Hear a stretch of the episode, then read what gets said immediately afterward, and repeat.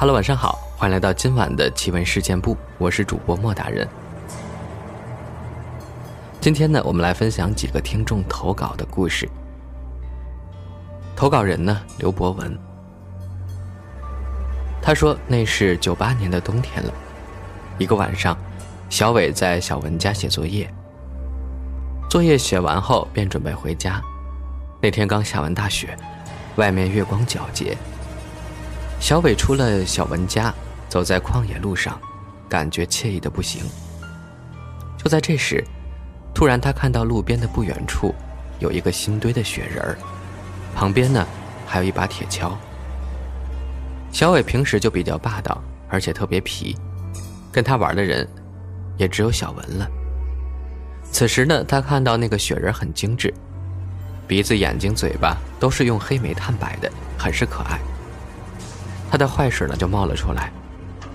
小伟走到雪人边上，拎起地上的雪橇，上去就是一铲，将雪人的脖子的位置给铲了个大口子。可就在这时，他却感觉自己脖子一痛，紧接着手一松，啪的一声，将铁锹丢在地上。小伟书包也忘了拿，捂着疼痛的脖子便跑回了家。到了家里。他也没敢跟家人说怎么回事，直接跑进卧室便睡觉了。可是他脖子疼的不行，那一夜他就没睡着。第二天，小伟去上学，半路上经过昨天雪人的地方，发现那只有自己的书包，但雪人却不见了。没办法，到了学校后，他正好碰到刚进教室的小文。小文一见他便吓了一跳。问道：“你脖子怎么了？怎么有这么大一条疤？”小伟一听吓了一跳，连忙跑到窗户前。此时他才看到，窗户玻璃上自己的脖子上竟然有血红的一条大印子，就像被砍了一刀似的。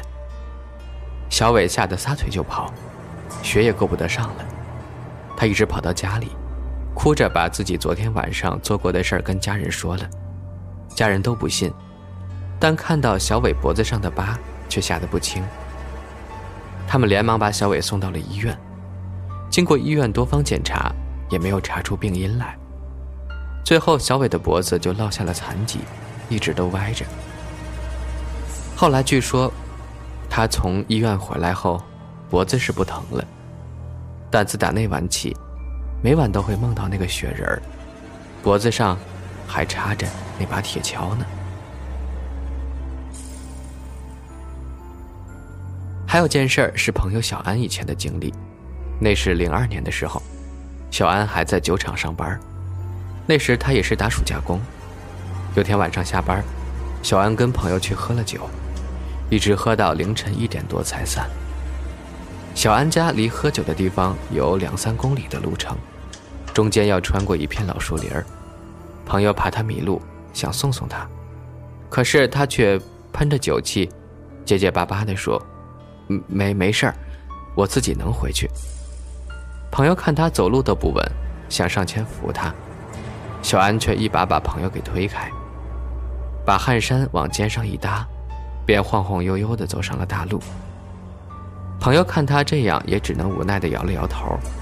好在小安记得回去的路。不一会儿，便进了那片老树林，林子里黑漆漆的。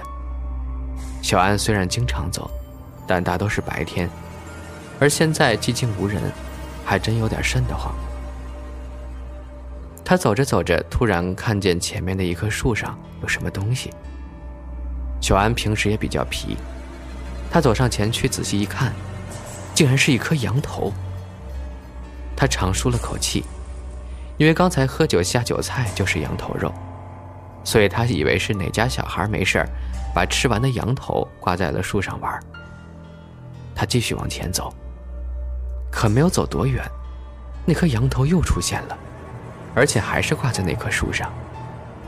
小安心里有些紧张了，别再遇到鬼打墙了，怎么又回到原来的位置了？于是他对着树林里大骂脏话，给自己壮胆儿。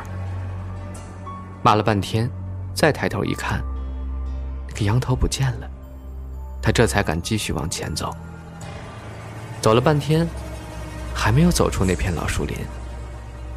小安这时酒也醒了一半，他突然看见前面不远处有个人，低着头正站在一棵树下。小安揪紧的心放下了，他朝那人跑去，快到近前时，小安问那人：“伙计，你知道怎么出这片树林吗？我好像迷路了。”那人却不回答，只是低着头，朝着树一动不动。小安觉得不对劲儿，他又上前几步，一把拉住那人。那人才顺势转过身来。这一瞧不要紧，小安顿时吓得魂飞魄散。原来那人根本就没有头，而他手里正端着刚才那颗血淋淋的羊头。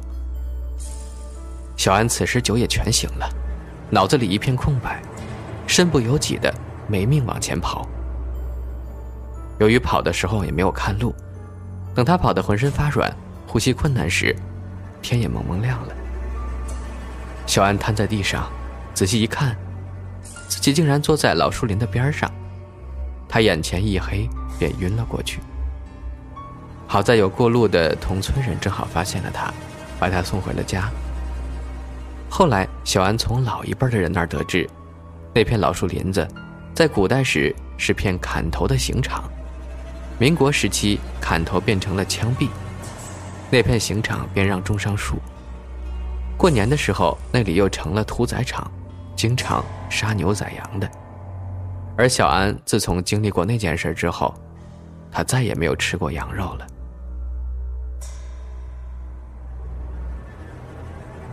再说个黑布鞋的故事。小红这两天家里事儿特别多，她妈妈一天前在果园里给果树剪枝，不小心从梯子上摔了下来，现在还在住院呢。小红得知这个消息后，连夜赶来看望母亲。到了医院后，母亲告诉她只是摔裂了尾椎骨，养一段时间就好了。现在这里有小红爸爸在陪护呢，小红这才长舒了口气。她在医院里陪了爸妈几天，就对他们说：“医院里也用不着这么多人，爸在这儿先陪着您。家里这几天我回去打扫一下吧。”爸妈一听，说也好，交代了小红几句，让她先回去了。小红到了家里，先把不用的东西给收拾出来，可就在她打开鞋柜时，发现里面有一双很旧的黑布鞋。那双鞋是手工缝制的，上面落满了补丁。小红心想，这也不知放过多少年了。妈妈就喜欢捡东西，这些不要的旧鞋多占地方啊。想到这儿，她就把那双布鞋随手扔进了垃圾桶。等所有垃圾都整理完，小红把几袋垃圾拎起来，扔在了楼后的垃圾场。到了晚上，小红很晚才睡。就在刚要关灯时，她猛然看到房间黑暗的角落里，竟然露出了一双黑布鞋。那双鞋很旧，而且全是补丁，分明就是白天扔掉的那个。小红吓坏了，自己明明将那双鞋跟垃圾一块丢在了垃圾站呀，现在怎么会出现在这儿？此时他心都提到嗓子眼儿了，难道那双鞋自己走回来的？想到这儿，小红壮着胆子又仔细看了看那双黑布鞋。这一看不要紧，当场吓得眼前一黑，便不省人事了。原来小红看到那双鞋上面还有个身子呢，竟然是个矮个子老太太。第二天，小红醒来后发现，自己正躺在床上，台灯一夜没关。再往床下一看，他顿时吓了一大跳。那双黑布鞋，竟然还在呢。此时天已经大亮，小红胆子也大了起来。她赶紧拿起电话，拨了妈妈的号码。电话那头传来她母亲的声音。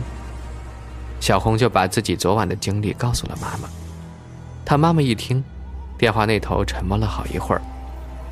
妈妈这才告诉她：“那双鞋呀，是你姥姥的。他不是在你出生前就去世了吗？”可能这次呀是想回来看看你。小红一听这话，心里不害怕了，反而有些酸楚。他挂掉电话后，将那双鞋捡起来，又放回了鞋柜儿。从那天之后，小红每到清明节，都会跟着母亲给姥姥烧点纸。那是老张开大车的时候的一次经历。当时他到北方的一个山区送货，因为摊着赶路，错过了宿头，所以当他把车开到一条偏僻的山路时，已经是半夜十二点多了。老张边开车边向两边走，他有些后悔，现在四周荒山野岭，哪有什么旅店，想吃口热饭都没办法。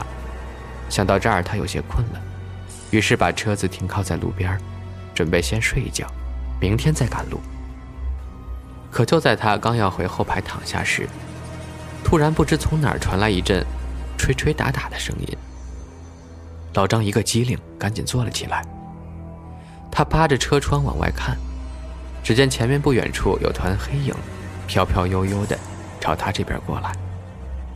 老张这些年在外面跑车，也见过不少大风大浪，此时他就感觉那团黑影不对劲儿，他猫下身子，偷偷扒着前车玻璃往外看。那时那个黑影也越来越近了，老张这才看清楚，那竟然是顶大红轿子，而且呀是飘在半空中的。